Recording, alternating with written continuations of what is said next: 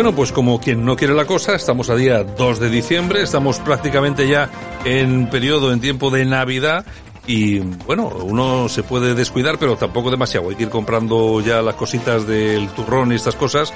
Y, por supuesto, a pesar de todo eso, no abandonar nunca la información. Siempre hay que estar informado. Y eso es lo que hacemos y a lo que nos dedicamos aquí en Buenos Días España y sobre todo en la portada, siempre con nuestro maestro, el profesor Sergio Fernández Riquelme. Buenos días, don Sergio. Muy buenos días, Santiago. Bueno, ya ves, hay que combinar un poco todo, ¿no? El turrón también con la información.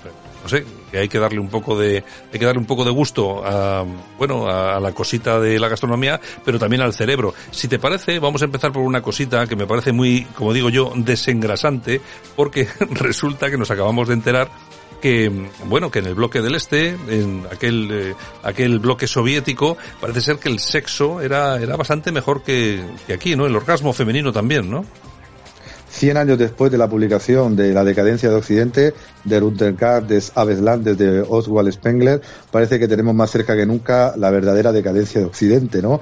Una decadencia, y perdónenme los oyentes, cutre, salchichera y bastante surrealista, ¿no? Porque el país eh, ayer publicó eh, en su portada pues una noticia que eh, nos deja perplejos, ¿no? Aparte de ser mentira, pues demuestra el nivel intelectual de muchos de los intelectuales, de los pensadores, de los analistas que dominan la, nueva izquierda, ¿no? Una autora una autora eh, bastante conocida, aparece en Norteamérica, Kristen Gotzi, eh, ha escrito un libro eh, llamado ni más ni menos que en 1990 acababa de caer el muro y donde defiende que el comunismo, el comunismo permitía relaciones sexuales maravillosas e increíbles y que el capitalismo es el peor enemigo del orgasmo femenino.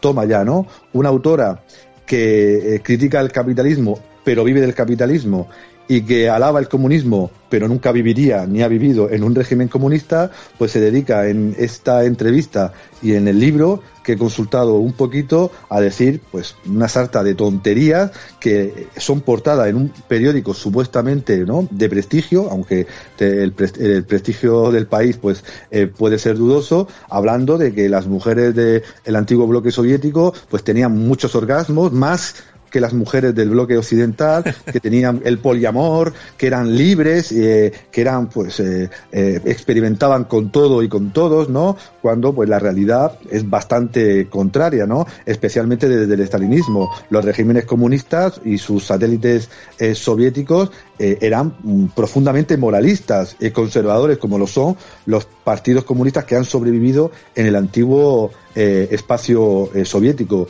eurasiático y nada más y nada menos que hay que ver el partido de el partido comunista de Rusia, de Siugano, que defiende incluso a la Iglesia ortodoxa, ¿no? Por tanto, pues eh, la decadencia de Occidente es visible. Vivimos con más cosas, tecnológicamente somos más avanzados, pero moralmente, como diría Spengler, pues eh, somos un pueblo sin alma y sin misión. Bueno, yo, a mí el titular, yo, si no me dijeran, es que, bueno, lo publica el país, yo, diría directamente, bueno, es una fake news. Lo que pasa es que has apuntado, eh, yo te doy ahí la razón 50%.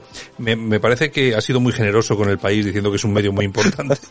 Y luego, claro, eh, uno llega a pensar que efectivamente, igual también el país resulta que todos los días nos meten tres o cuatro fake news. Claro, que seguramente que esa es la realidad, eh, que también nos engañan desde el país y desde otros medios de comunicación. Bueno, la OCDE, que hunde a España al vagón de cola de Europa al recortar el crecimiento en 25.000 millones, don Sergio. No solo nos engañan los medios, sino que nos engaña el gobierno. Eh, todas las instituciones internacionales, desde el, Banco Europeo, ¿no? Eh, la OCDE, el Fondo Monetario Internacional, la Comisión Europea y nuestro propio Banco de España llevan meses diciendo que las previsiones económicas para el año que viene y el siguiente van a ser mucho peores, ¿no? Y el gobierno sigue diciendo que mm, pues no son correctas, que no hay que hacer nada, pero hay que recordar que esta noticia de ayer de que la OCDE, la Organización para la Cooperación y el Desarrollo Económico, eh, de que el PIB español en 2022 va a caer dos puntos respecto a las previsiones del gobierno, son miles de millones de euros que el gobierno va a tener que recortar de algo, de alguien, y posiblemente, como siempre, de las clases medias y trabajadoras, ¿no? Eh, también lo decía Splengler, ¿no? Que para crear la opinión pública se necesitan muchos recursos y muchas mentiras. Y el, el gobierno y sus medios tienen muchos recursos y parece que también mentiras oficiales. Bueno, vamos a ver si hay mentiras o no. Vamos a escuchar al Duce. Al, al presidente Al-Sisi y a todo el gobierno eh, su invitación a visitar Egipto y la hospitalidad mostrada durante eh, la estancia. Eh, creo que Egipto y España son países eh, vecinos, somos amigos, nos unen en múltiples lazos políticos, económicos y humanos y queremos seguir reforzando nuestra cooperación en múltiples ámbitos.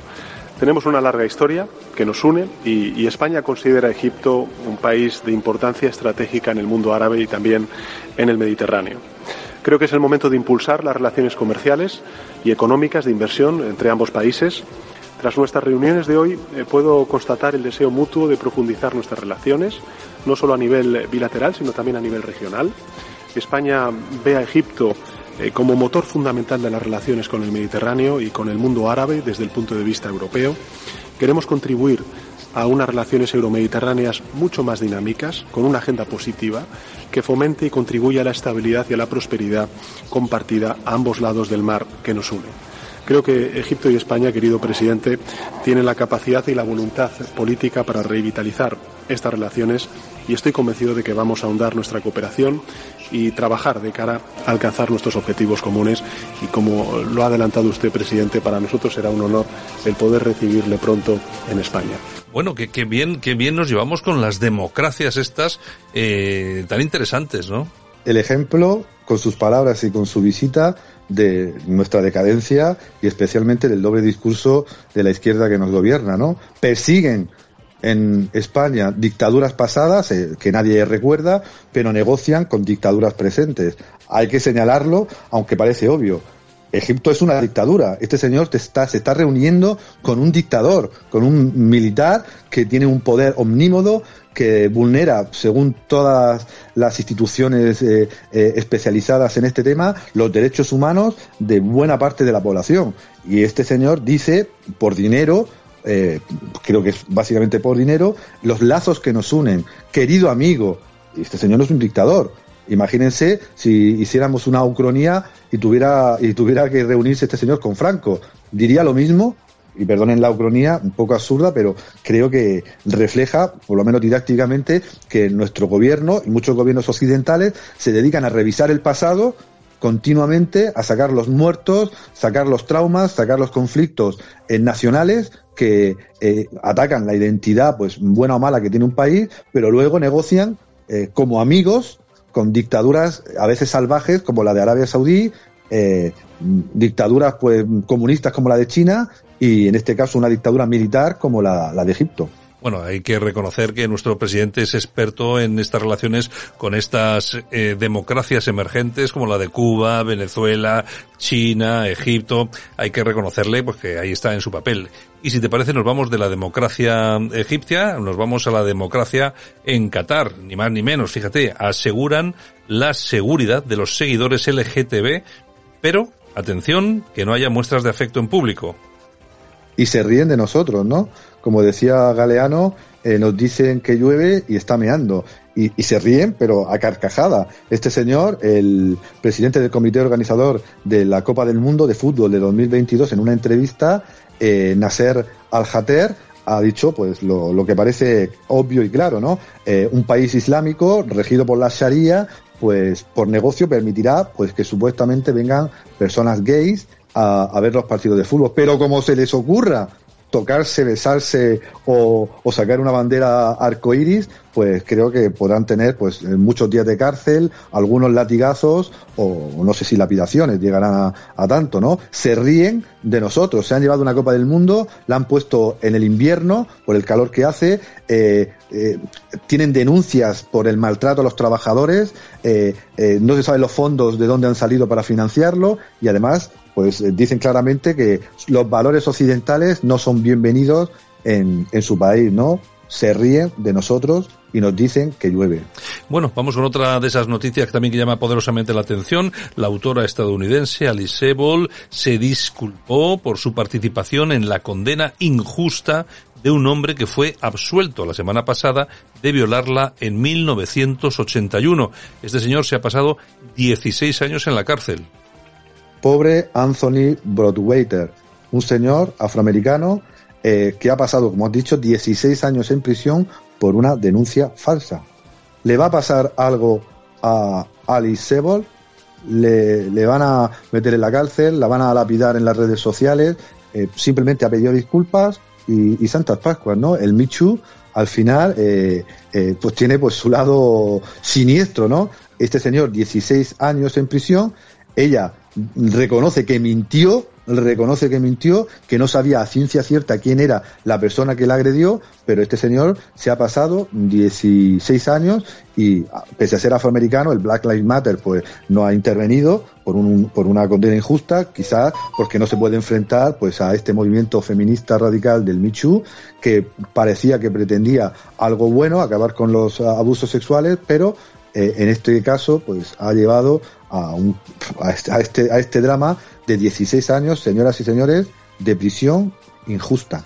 Bueno, si te parece, acabamos hoy con noticia en aquí doméstica, eh, porque y además en Asturias, condenada la cúpula de UGT y el sindicato en Asturias por fraude en las subvenciones públicas. La sentencia habla de una actuación concertada, una operativa orientada al sistemático desvío de parte de los fondos públicos recibidos. Esta es una condena. Ha habido muchas más, no solamente en Asturias, en el resto de España pero aquí solamente se habla de las condenas de unos o de la corrupción de unos, pero no de la de otros. Y por fin se habla, aunque muchos medios lo han escondido, de la ruina, de la crisis que sufre el sindicalismo español. ¿Quién va a defender los derechos de los trabajadores si el sindicalismo está, como es obvio, vendido al gobierno?